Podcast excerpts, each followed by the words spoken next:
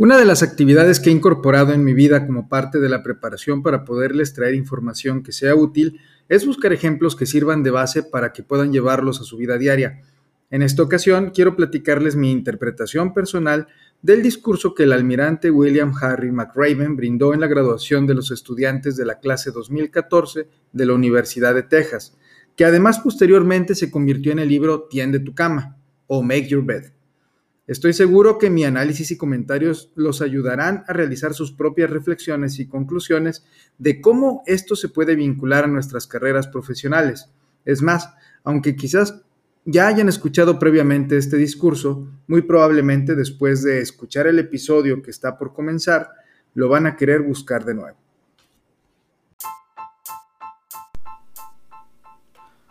Hola a todos, mi nombre es Héctor Villanueva Gómez. Bienvenidos a Auditando y Controlando, nuestro espacio de comunicación para analizar y compartir temas del día a día relacionados con las áreas de control, auditoría, riesgos, cumplimiento y la manera en que las personas que trabajamos en estas áreas de especialización convivimos con el resto de los departamentos en las organizaciones.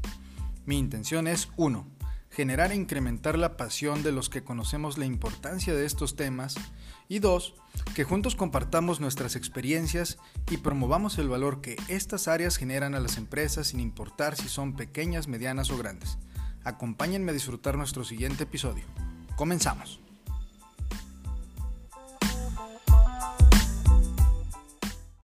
Hola a todos, bienvenidos a nuestro episodio número 15 del podcast Auditando y Controlando les envío un cordial saludo y mi mejor deseo de que todos se encuentren muy bien de salud y ánimo para seguir trabajando en el logro de sus objetivos. Nuevamente me siento muy agradecido de que me permitan tener la oportunidad de compartir un ratito de su día y como menciono en el resumen de entrada del episodio, el día de hoy les voy a compartir mi interpretación sobre una lista de consejos que podemos hacer para cambiar nuestro mundo basado en el discurso que dio el almirante William McRaven en la ceremonia de graduación de la clase 2014 de la Universidad de Texas. Este es un discurso que ha dado la vuelta al mundo y que incluso llevó al almirante McRaven a escribir un libro que se llama Haz tu cama, pequeñas cosas que pueden cambiar tu vida y quizás el mundo. La historia que relata, donde va intercalando con sus consejos para cambiar al mundo, está llena de ejemplos de su entrenamiento como Marine de los Estados Unidos. Creo que la mayoría de nosotros hemos visto videos o películas en donde se pueden apreciar lo difícil y retador que es ingresar a este tipo de entrenamiento y más aún, terminarlo y ser parte de un equipo de élite preparado para hacer el trabajo que muy pocos pueden hacer y están dispuestos a hacer. Y en esta ocasión mi intención es llevar parte del relato del almirante y sus consejos al plano de lo que nosotros hacemos en el día a día en las áreas de control y vigilancia. Si están de acuerdo conmigo, el trabajo que nosotros hacemos es, literal, una labor de cambiar al mundo en el que vivimos. Sea nuestra empresa del tamaño que sea, cuando implementamos el sistema de control interno, si nos toca la tarea de convencer a la empresa de hacer su evaluación de riesgos, o aquellos que son los responsables del área de cumplimiento regulatorio o quizás del equipo de auditoría interna, parte de nuestra responsabilidad es comunicar y convencer a las demás áreas de la importancia que tiene el trabajo de cada uno de los miembros de la empresa, si lo vemos desde la perspectiva y del lenguaje de riesgos y controles. El primer dato interesante que menciona el almirante es cómo esa generación de 8.000 graduados podría cambiar la vida de 800 millones de personas. Y hace por ahí una cuenta que vamos a tratar de replicar en lo que nosotros hacemos en nuestras áreas. Supongamos que el área a la que pertenecemos cuenta con 10 especialistas de control y o vigilancia. ¿Qué pasaría si cada uno de ellos logra convencer a 10 personas de la empresa que colabore y realice su trabajo diariamente conforme a los lineamientos del sistema de control interno? Y que a su vez cada uno de ellos se convierta en embajadores de esta corriente y le transmita los beneficios y convenza a otras 10 personas de hacerlo de esta manera. Al final de tres, vamos a llamarle olas de evangelización, habríamos logrado que una empresa de mil empleados cambiara su forma de ser. O con cuatro horas, olas de evangelización, una empresa de diez mil empleados Así no suena tan difícil, ¿no? A mí me suena como algo posible y alcanzable. Vamos a preguntarnos, ¿y cómo logro convencer a alguien de que su trabajo es importante dentro del sistema de control interno? ¿Y cómo le hago saber los beneficios que esto representa? La verdad es que no es tan difícil y de hecho lo hemos venido platicando en los episodios anteriores del podcast, tanto aquellos donde he tenido eh, el honor de recibir invitados como aquellos donde, como hoy, me he dado a la tarea de transmitirles yo solito mis puntos de vista o mis experiencias sobre varios otros temas. La mejor manera de convencer a alguien de que su trabajo es importante dentro del sistema de control interno es explicándole con palabras sencillas lo que sus actividades representan para la empresa vista como un todo. Vamos a poner un ejemplo. Si estoy hablando con el área comercial, donde muchas veces se encargan de realizar la colocación de los productos y o servicios y que en algunas ocasiones creen que hasta ahí se termina su responsabilidad porque ya generaron el ingreso, que es lo primero que se ve en el estado de resultados, y por eso se sienten protagonistas. Tratemos de explicarles que si ellos venden a precios más bajos de los que están asignados en ese mes, o si aplican descuentos mayores a los que se definieron por las demás áreas de la organización, esas actividades, fuera de ayudar, de ayudar en realidad afectan el margen de la empresa las proyecciones financieras, el flujo que se necesita para pagar eh, más adelante las obligaciones de nuestra compañía en los meses siguientes, o peor aún, si venden a crédito a clientes que no cumplían con los criterios de elegibilidad para ser sujetos de crédito, se tiene el riesgo de que estos clientes no paguen o se retrasen en sus pagos, y esto detona, además de la afectación en flujo, la necesidad de utilizar recursos de la empresa para estar monitoreando la cartera vencida, haciendo llamadas a los clientes para recordarles que paguen, el contratar despachos de cobranza o incluso abogados que intenten recuperar ese dinero cuando se pudo haber evitado todo esto.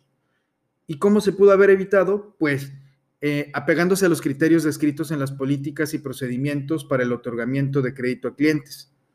Quizás este nivel de explicación claro, con mayor nivel de detalle e incluso con los datos numéricos muy precisos, puede ayudar a que esa persona y esas áreas dejen de brincarse los lineamientos de la empresa.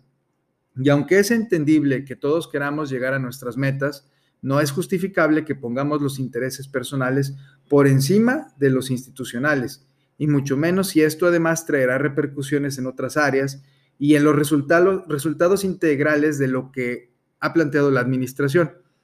Quizás, y esto es algo que me gusta pensar que así es, esa manera de actuar en algunas circunstancias por diferentes puestos o áreas se debe precisamente a la falta de entendimiento de los efectos que provoca el hacer o no hacer algo que nos corresponde como una parte pequeña pero esencial dentro de una enorme maquinaria que es nuestra empresa.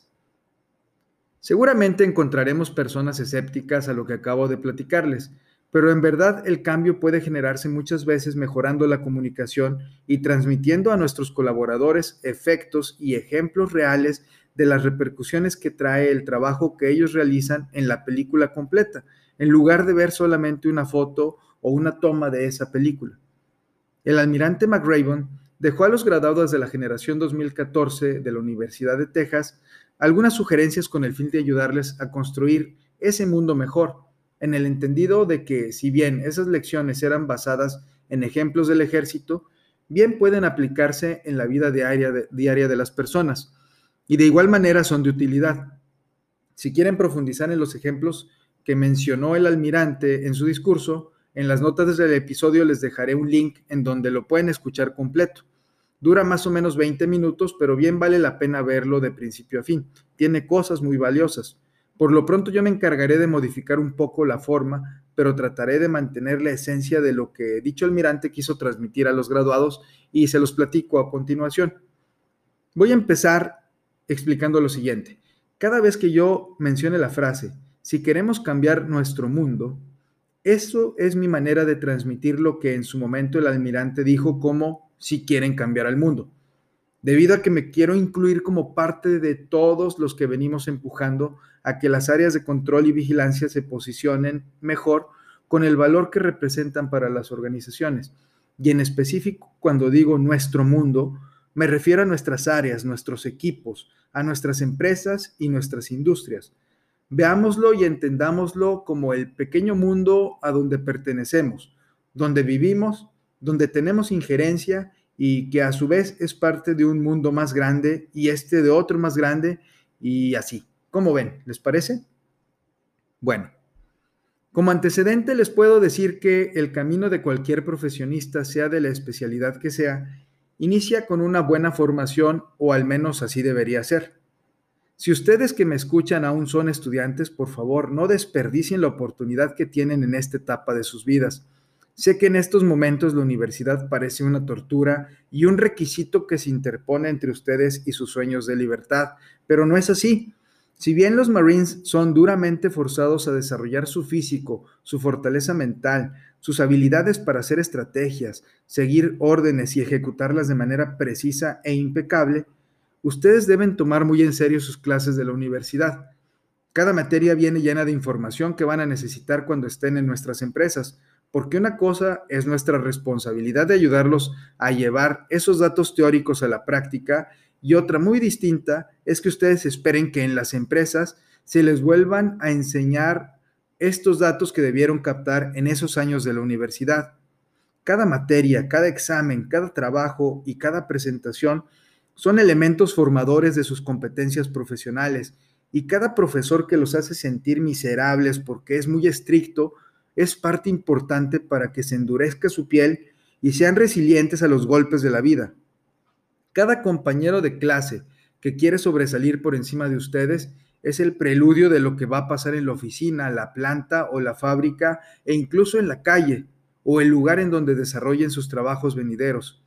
En todos esos lugares habrá alguien que tiene muchas ganas de crecer y con él o ella se enfrentarán para demostrar quién se puede diferenciar lo suficiente de manera positiva para ir avanzando más rápido que los demás. El ejemplo principal que da vida al discurso y posteriormente al libro del almirante McRaven es el de la cama. En su relato cuenta que lo primero que vienen a revisar por la mañana los soldados de mayor rango es si los estudiantes han hecho bien la cama. Revisan que las esquinas estén cuadradas, que las cubiertas estén tensas, la almohada centrada justo debajo de la cabecera y la manta extra cuidadosamente doblada a los pies del bastidor menciona que en realidad esta era una tarea simple, pero cada mañana los obligaban a hacer la cama a la perfección, porque detrás de esa tarea hay una gran sabiduría. Y es que al hacer la cama, todas las mañanas, esta se convierte en la primera tarea terminada del día, lo que se traduce en un pequeño sentimiento de orgullo, que sirve como motivador para estar listo y emprender la siguiente tarea, y luego la siguiente y la siguiente. Cuando acaba el día, si haces el recuento de los daños, te das cuenta de que al haber iniciado con una tarea completada, se convierte en muchas tareas terminadas. Por lo tanto, si queremos cambiar nuestro mundo, empecemos por tender nuestra cama, pero tenderla bien hecha. Y esto nos debe servir para recordar lo importante que es hacer bien las cosas pequeñas de la vida. Hay que acostumbrarnos a hacer bien esas cosas pequeñas, porque si no puedes hacer bien las cosas pequeñas, entonces, ¿qué seguridad hay de que harás bien las cosas grandes o más complejas? Ejemplo de esto último tenemos a montones. Si nos encargan una tarea en la escuela de la materia más fácil, hay que esmerarnos en hacerla lo mejor posible. Si nos piden en la casa barrer o trapear o lavar el carro, hay que acostumbrarnos a hacerlo de manera impecable.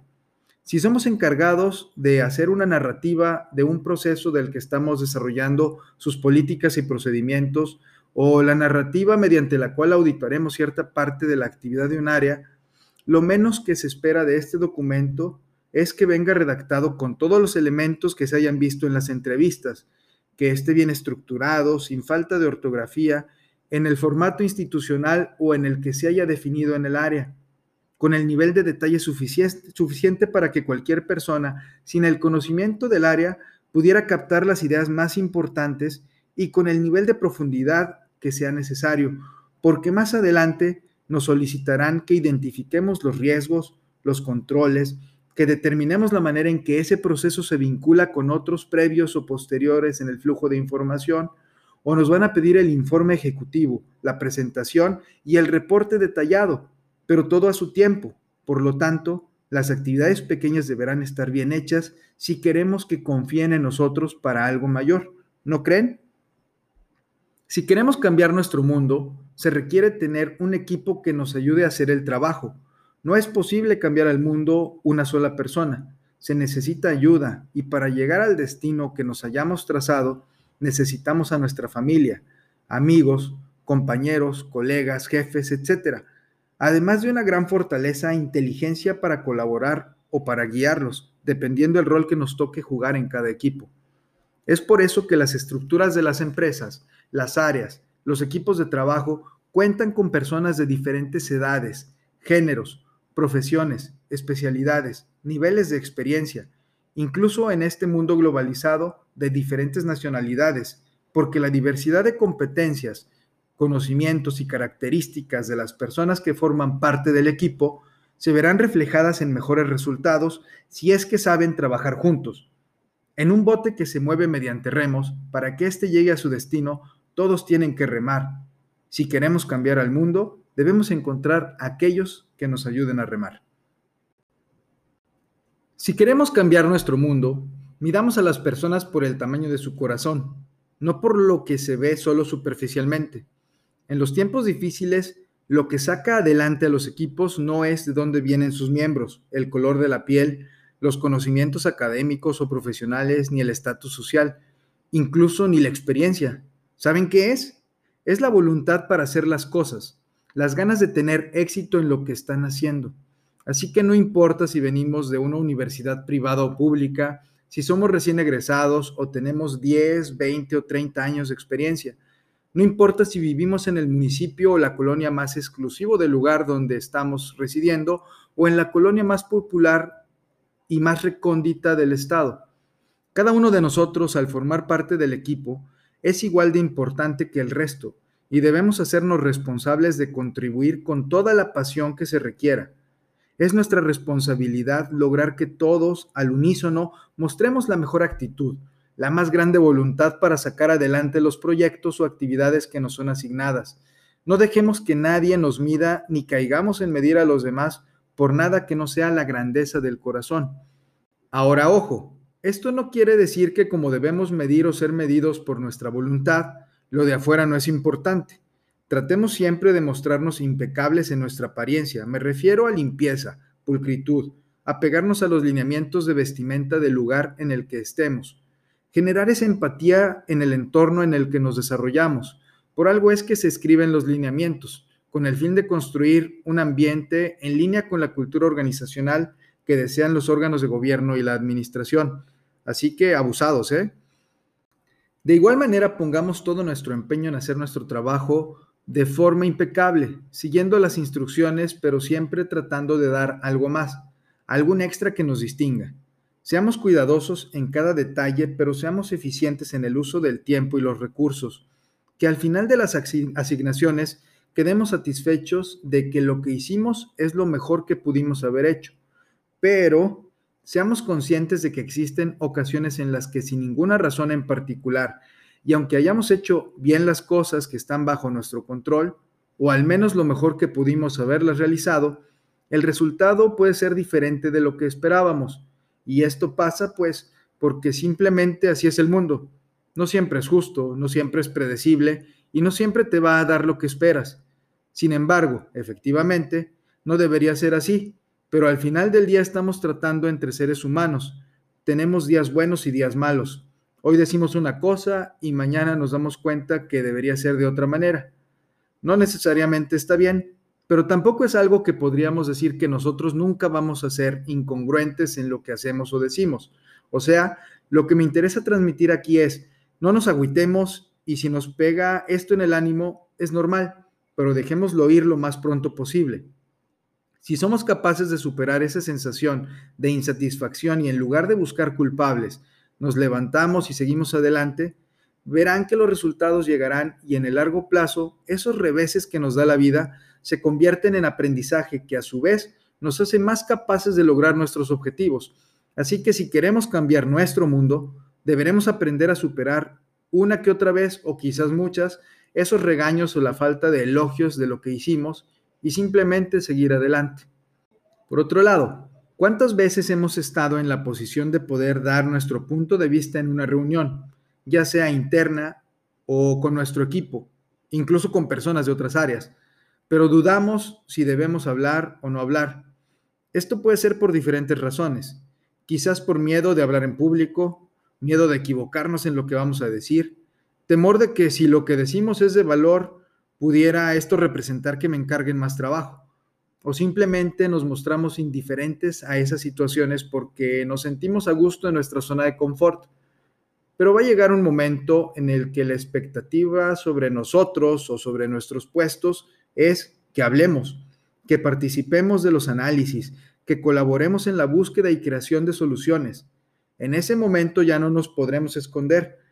Por lo que en este ejemplo les quiero decir que si queremos cambiar nuestro mundo, a veces tendremos que aventarnos de cabeza a los retos y problemas, tomar riesgos y estar dispuestos a sufrir consecuencias que duelen y quedan marcadas en nuestra vida, a equivocarnos y quedar expuestos, a contribuir asumiendo la consecuencia de que esto representará más involucramiento, más trabajo, más responsabilidades. Pero eso te demostrará a ti mismo que tienes el coraje necesario para seguir adelante y diferenciarte de aquellos que no estuvieron dispuestos a enfrentar esos riesgos. No tengamos miedo a esa exposición, no tengamos miedo de tener que trabajar más, quizás el doble o el triple que los demás. Ese plus que nosotros demos se reflejará en nuestro beneficio más adelante y en nuestro crecimiento personal y profesional. Vamos por otro más. Si queremos cambiar nuestro mundo, tenemos que saber que en la vida hay tiburones con los que debemos nadar y acostumbrarnos a que están ahí. No debemos tener miedo porque si ellos lo notan, nos van a morder.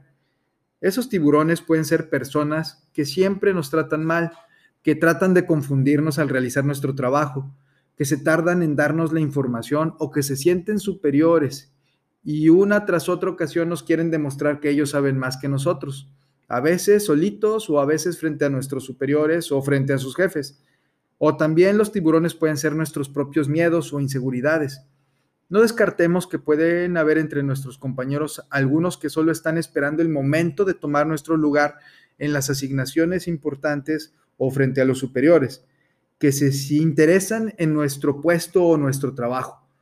También estos existen. Sin embargo, al nosotros aprender a estar alertas e identificar a los tiburones, nos da la posibilidad de evaluar la mejor manera de responder y entonces estar preparados para convivir con ellos sin demostrar miedo, sin que se note que tenemos algún punto débil del cual se puedan aprovechar y valerse para tirarnos la mordida. Si mantenemos nuestro nado de manera natural, no pasará nada. Pero el estar alertas también nos permitirá estar prevenidos de que eventualmente alguno de ellos o quizás todos en su momento van a lanzar el ataque. Por lo que, en caso de sentir que uno de ellos pudiera estar dispuesto a mordernos, debemos reunir todas nuestras fuerzas, es decir, nuestros conocimientos, experiencias, evidencias, y darles un fuerte golpe en el hocico con el fin de que se den cuenta que con nosotros no se deben meter, y verán cómo salen huyendo. O sea, lo que quiero decir es que si alguien nos dice que no sabemos, nosotros debemos asegurarnos de sí saber, de prepararnos, estudiar, analizar, de entender lo que estamos haciendo, porque cuando llegue el momento, la respuesta que tendremos hablará por sí misma y el tiburón deberá comerse sus palabras.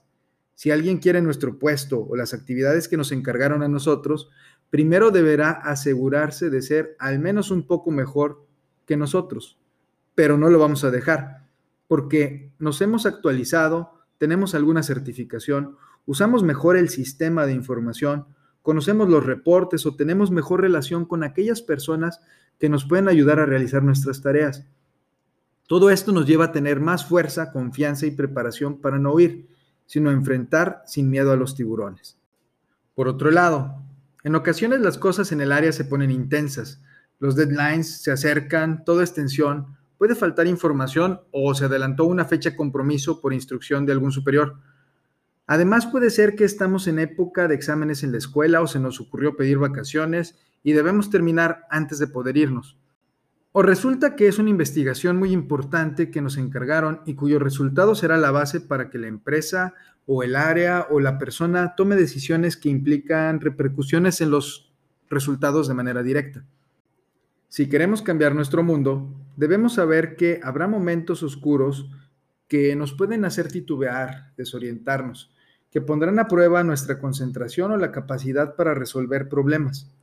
Momentos en los que nos sentiremos vulnerables, en los que podemos llegar a dudar de nuestras capacidades o que detonan grandes cantidades de estrés por el compromiso de tiempo o de importancia de los resultados del trabajo.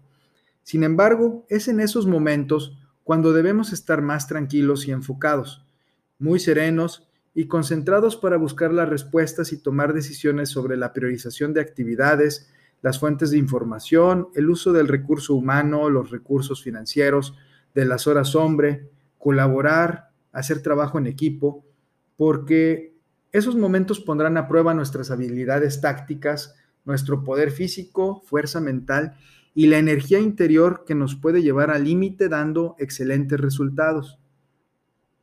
Y no quiero decir que por lo menos yo de manera personal nunca he estado triste, decepcionado, frustrado o desesperado. De hecho, han sido muchas veces. Es normal y es parte del crecimiento. Pero si queremos cambiar nuestro mundo, debemos aprender a cantar cuando estemos metidos hasta el cuello en el lodo, en los trabajos más pesados, en las fechas de entrega más retadoras, en cada nivel organizacional que vayamos recorriendo, porque cada uno de ellos es un reto en su momento y viene junto con situaciones difíciles a las que invariablemente nos enfrentaremos. Sí, es normal que como parte de la vida los problemas nos agobien al grado de sentir que nos falta el aliento, que nuestro cuerpo o mente ya no puede más. Sin embargo, si aprendemos a encontrar la esperanza, incluso en esos momentos, nada nos podrá detener. La esperanza la podemos generar de adentro hacia afuera, captarla del entorno y llevarla a nuestro interior. Y también es nuestra responsabilidad esparcirla por el mundo, llevándola a todos los lugares que vayamos y con todas las personas a nuestro alrededor. No sabemos si nuestro compañero de enfrente necesita hoy de esa esperanza. Quizás nosotros seamos el vehículo que necesitaba para encontrar ese aliento o esa fuerza que le faltaba. Cada quien tiene, de acuerdo a sus usos y costumbres, una forma de conectarse con la energía positiva, con la vida, con Dios, con la buena vibra, con lo que sea. Pero asegurémonos de tener siempre esa herramienta a la mano para que todo lo malo sea solamente un escalón en nuestra escalera de ascenso hacia la cima y no una ancla que nos detenga en nuestro recorrido hacia nuestros objetivos. Por último, el almirante habla de que siempre en los entrenamientos hay una campana de bronce que cuelga en el centro del campo de entrenamiento. Si alguno de los estudiantes siente que ya no puede más y quiere abandonar, es muy fácil. Solo camina al centro del campo y suena la campana y listo. No tendrá que volver a levantarse a las 5 de la mañana, ni nadar en aguas heladas o con tiburones, ni hacer ejercicios pesados, ni tendrá que ser marine pero por otro lado, si quieres cambiar tu mundo, nunca, nunca, nunca te rindas. Es una tarea difícil, pero no es imposible. Por más que estés tentado a desistir del esfuerzo que esto representa, no te rindas. Sé que es difícil levantarse temprano todos los días, lidiar con los problemas del trabajo, con los jefes, darle la vuelta a los obstáculos, seguirnos preparando en las diferentes competencias que requieren nuestras actividades, aguantar las malas vibras, malas caras e incluso el rechazo de la gente con la que tenemos que hacer nuestras actividades. Pero no te rindas y al final te darás cuenta de que todo ese esfuerzo vale la pena y llena de satisfacción. ¿Y por qué aquí no me incluí? Pues porque en mi mente no existe esa opción. Si de algo estoy seguro, es de que yo no soy de las personas que se rinden. Al contrario, Estar aquí platicándoles esto es una de las maneras que encontré para contribuir a que ninguno de nosotros, quienes formamos parte de las áreas de control y vigilancia, y en general cualquier profesionista, ninguno se rinda. Al final, el almirante McRaven termina con su conclusión y yo trataré de finalizar alineado a lo que él diseñó en su discurso. Si ya escucharon este episodio, ahora vayan a cambiar su mundo. Empiecen con 10 personas, que estas 10 personas convenzan a otras 10 y quizás estas a otras 10. Y así habremos logrado que por lo menos mil personas se involucren con los conceptos de riesgos, controles, cumplimiento y auditoría. Comiencen el día haciendo su cama, pero haciéndola muy bien. Realicen con máxima excelencia esa primera tarea del día, con la que va a comenzar el efecto dominó a lo largo de las siguientes horas e impactará el resto de sus tareas. Encuentren aquellos que los van a ayudar a lo largo de su vida. Respeten a todos y recuerden que la vida no es justa. A menudo van a fracasar. Tendrán que tomar algunos riesgos, intensificar cuando los tiempos sean duros, enfrentarse con los prepotentes, levantar a los oprimidos y sobre todo, recuerden nunca rendirse. Si hacemos todo esto, lograremos cambiar nuestro mundo y lo haremos un mundo mejor. Pues bien, de esta manera hemos llegado al final del episodio número 15 del podcast Auditando y Controlando. Muchas gracias como siempre por haberme permitido estar en el espacio de su agenda con un pedacito para poder platicar y llevarles todos estos consejos que nos dio el almirante y que pues en esta ocasión quise darle una interpretación apegada a lo que nosotros hacemos. Recuerden que necesito de su ayuda para poder llegar a más personas, así que si les están gustando los episodios, compártalos con sus colaboradores, con sus jefes, con su eh, red de profesionales. Y de esta manera podremos hacer una buena eh, audiencia que a la postre se convierta en una comunidad donde todos participemos y compartamos de nuestras ideas y de nuestras experiencias. También los invito a que me sigan enviando sus mensajes, ya sea por medio de LinkedIn o a mi correo que es hvillanuevag.gmail.com. Y por último, les recuerdo que juntos podemos promover con más fuerza el valor que generamos en nuestras áreas y también que juntos podemos cambiar nuestro mundo. Yo soy Héctor Villanueva Gómez y los espero en el siguiente episodio.